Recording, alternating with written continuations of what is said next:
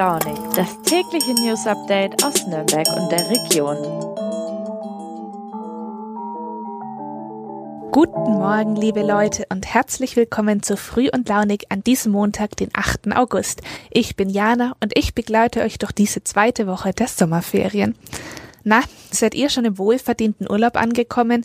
Dieses Jahr ist das Reisen zumindest für Ziele, Urlaubsziele ja wieder sehr viel einfacher als noch 2021. An den meisten Orten sind die strengen Corona-Einreiseregeln längst gelockert. Ganz neu in diese Kategorie fallen nun übrigens auch wieder die Osterinseln. Erst vor wenigen Tagen ist dort der erste touristische Flug seit Beginn der Pandemie gelandet. Wer also schon immer mal die mysteriösen Moai-Statuen sehen wollte, der kann jetzt wieder mit dem Planen beginnen.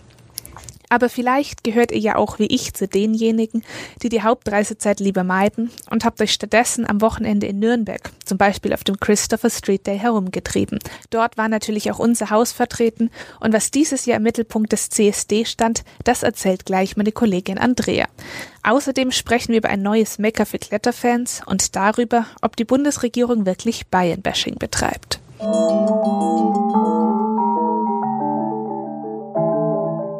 Sichtbarkeit schafft Sicherheit. Unter diesem Motto stand 2022 der Christopher Street Day in Nürnberg, der am Wochenende als Abschluss der Pride Weeks stattfand. Denn leider ist für viele Mitglieder der LGBTI-Community Sicherheit immer noch ein viel zu großes Thema. Das zeigte zuletzt auch eine rassistische und homophobe Attacke auf einen jungen Mann im Zug Richtung Erlangen. Und umso wichtiger ist eben für die Community der CSD, das seit 1998 auch in Nürnberg stattfindet. Für viele Schwule, Lesben, Bi, Trans- und Intersexuelle sowie non-binäre und andere queere Menschen ist das der wichtigste Moment im Jahr, um gemeinsam zu feiern und auch politisch aufzutreten. Meine Kollegin Andrea Munkert war am Samstag bei der Parade dabei. Liebe Andrea, wie war denn die Stimmung vor Ort? Guten Morgen, Jana. Guten Morgen, liebe Zuhörerinnen. Ja, der CSD dieses Jahr war große Klasse. Die Stimmung war sehr, sehr ausgelassen. Es waren noch sehr viele Menschen da. Ich habe jetzt von den Veranstaltern gehört, dass es ungefähr 11.000 gewesen sein soll. Also es hatte noch mal ein ganz anderes Format als im vergangenen Jahr, ähm, wo ja der CSD unter Corona-Auflagen stattgefunden hat. Also es war eine super Stimmung. Ganz, ganz viele bunte Menschen, auch jeglichen Alters, also von ganz jung noch im Teenageralter bis hin zu, ja, fast schon Senioren und Seniorinnen. Also man sieht, dieses Thema ist kein Generationenthema und äh, es war einfach eine wunder, wunderbare Party. Du warst ja nicht nur als Beobachterin dabei, sondern bist auch selbst mitgelaufen. Wie hast du den CSD denn erlebt? Ja, also wir vom Fein Raus Team sind auch mitgelaufen. Wir hatten die Startnummer 8 und wir hatten die wunderbare Sequenz oder das wunderbare Erlebnis besser gesagt, dass sich quasi während der Demo, also während wir dann vom Berliner Platz zum Kornmarkt gelaufen sind, immer mehr Leute zu unserer Gruppe dazugesellt haben. Also es war eine ja durchaus politische Anstaltung natürlich, das bringt ja der CSD in seiner Genese mit sich. Es wurden natürlich dann auch später auch auf dem äh, Festplatz dann diesmal das erste Mal auf der Straße oder an der Straße der Menschenrechte natürlich auch politische Statements eingefordert. Das gehört zum CSD dazu.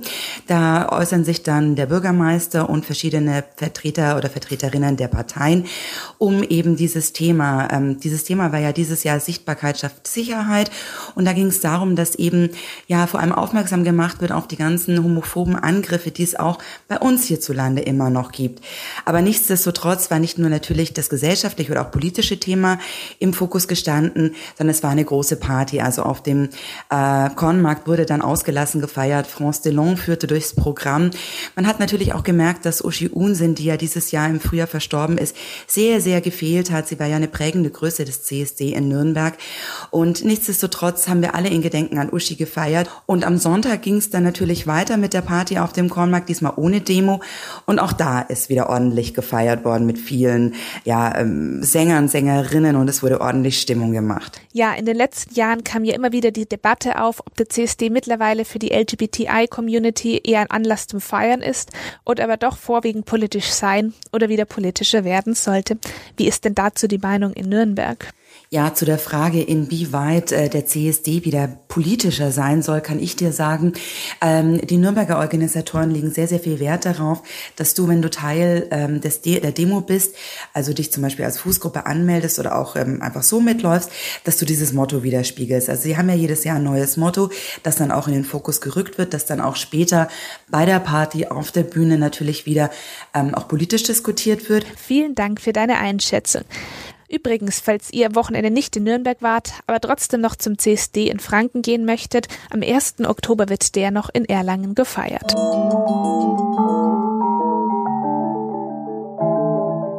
Für die Kletterfans unter euch gibt es seit diesem Samstag eine neue Anlaufstelle in Franken. Und zwar sowohl für die Seilkletterer als auch die Boulderfreunde. Im Nürnberger Stadtteil Sandreuth wurde nämlich eine neue Halle für Hobbysportler eingeweiht. Mit 2500 Quadratmetern Kletterfläche ist sie die größte Seilkletterhalle in ganz Franken. Insgesamt 300 Kletterrouten und 100 Boulderprobleme hat das Team in den letzten Wochen an die Wände der Bambule geschraubt. Früher war auf dem Gelände übrigens mal die Friedrich Scheib Öl- und Fettfabrik beheimatet. Vom Fett zum Klettersport, das ist mal ein Prioritätenwechsel.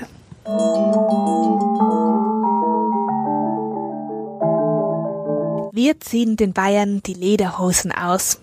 Zugegeben, der Spruch ist nicht nur in der Fußball-Bundesliga beliebt, sondern gelegentlich auch im Politikbetrieb. Nämlich immer dann, wenn Bundesregierung oder nördliche Bundesländer die Nase voll haben von politischen Vorstößen aus dem Freistaat. Aber heißt das tatsächlich, dass aus dem Norden systematisch Bayern-Bashing betrieben wird? Diesen Vorwurf erhebt seit kurzer Zeit Ministerpräsident Markus Söder. Unser Chefpublizist Alexander Jungkunz hat ihn erst vor ein paar Tagen interviewt und er verrät uns, was wirklich hinter diesem diesem Streit steckt. Seit einigen Tagen oder Wochen kritisiert ja Markus Söder sehr stark, der Freistaat würde bei der Energiepolitik benachteiligt. Die Ampelregierung betreibe ein regelrechtes Bayern-Bashing. Worum geht es denn bei diesen Vorwürfen? Was will er da kritisieren? Markus Söder wirft dem Norden, also da wird er vor allem Berlin, die Bundesregierung, die Ampel darunter verstehen, die er auch immer stark attackiert. Er wirft der Ampel vor, sie würde Bayern gezielt benachteiligen. Sie würden Vereinbarungen canceln, Termine stornieren, Ministerbesuche, die angekündigt seien, würden nicht stattfinden. Also er summiert da einiges und sagt, das ist ein gezielte, gezieltes Benachteiligen von Bayern. Genau, was ist denn deine Einschätzung dazu? Was ist an diesen Vorwürfen tatsächlich dran? Man muss genau drauf gucken und man muss auch die einzelnen Vorwürfe durchgehen, dass Termine abgesagt worden sind. Das stimmt wohl, aber insgesamt macht es schon ein bisschen dünn begründeten Eindruck, das, was er vorbringt, Söder. Und die Bayern-Benachteiligung, naja, es liegt vielleicht auch daran, dass Bayern in den letzten Jahren vor allem den Verkehrsminister gestellt hat, die CSU. Da ist sehr viel Geld nach Bayern geflossen. Manche sagen überdurchschnittlich viel. Das relativiert sich jetzt auf ein Normalmaß. Das gefällt den Bayern natürlich nicht. Das kann man auch kritisieren, aber es ist vielleicht nur eine logische Folge von dem, was eben vorher passiert ist, dass sehr viel Geld nach Bayern geflossen ist, wegen der CSU-Verkehrsminister, die Projekte äh, gefördert haben in Bayern. Was will denn Markus Söder mit diesen doch recht markigen Worten erreichen? Weswegen kritisiert er das jetzt bei jeder sich nur bietenden Gelegenheit? Ja, das ist die alte Kampagne der CSU, wir in Bayern gegen die in Berlin. Das haben ja eigentlich schon alle immer gern betrieben. Strauß, Stoiber, Seehofer. Das ist das alte Lied mit einer neuen Melodie, was Söder da anstimmt, jetzt vor allem mit Blick auf Energieversorgung und eben Benachteiligung Bayerns.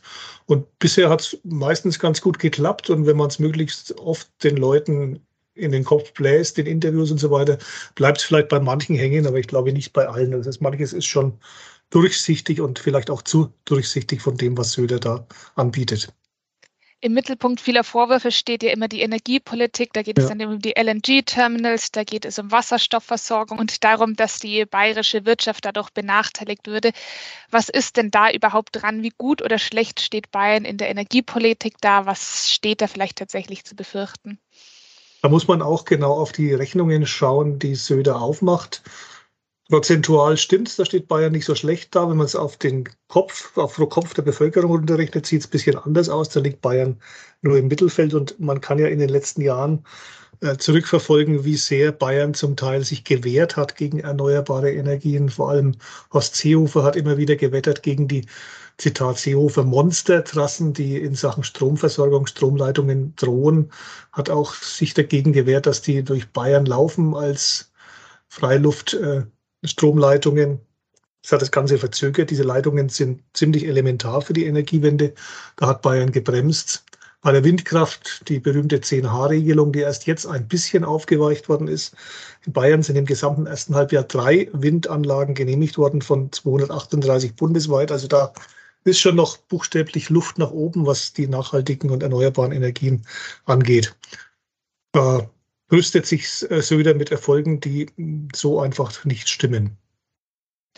Bedeutet das, dass für die bayerische Wirtschaft in den nächsten Jahren vielleicht tatsächlich etwas zu befürchten steht, wenn jetzt das Gas immer knapper wird?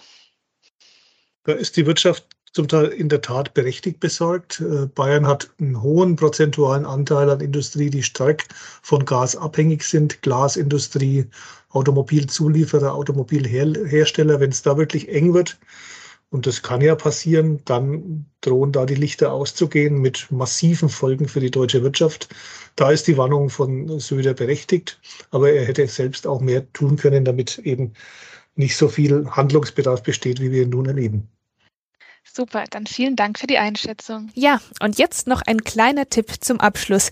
Falls ihr auch zu den Leuten gehört, die gerne für immer im Urlaub bleiben möchten, dann hat die Regierung der italienischen Insel Sardinien ein Angebot für euch. 15.000 Euro, um ein Haus in einem sardinischen Dorf zu kaufen oder renovieren und dann für immer nahe beim Traumstrand zu leben.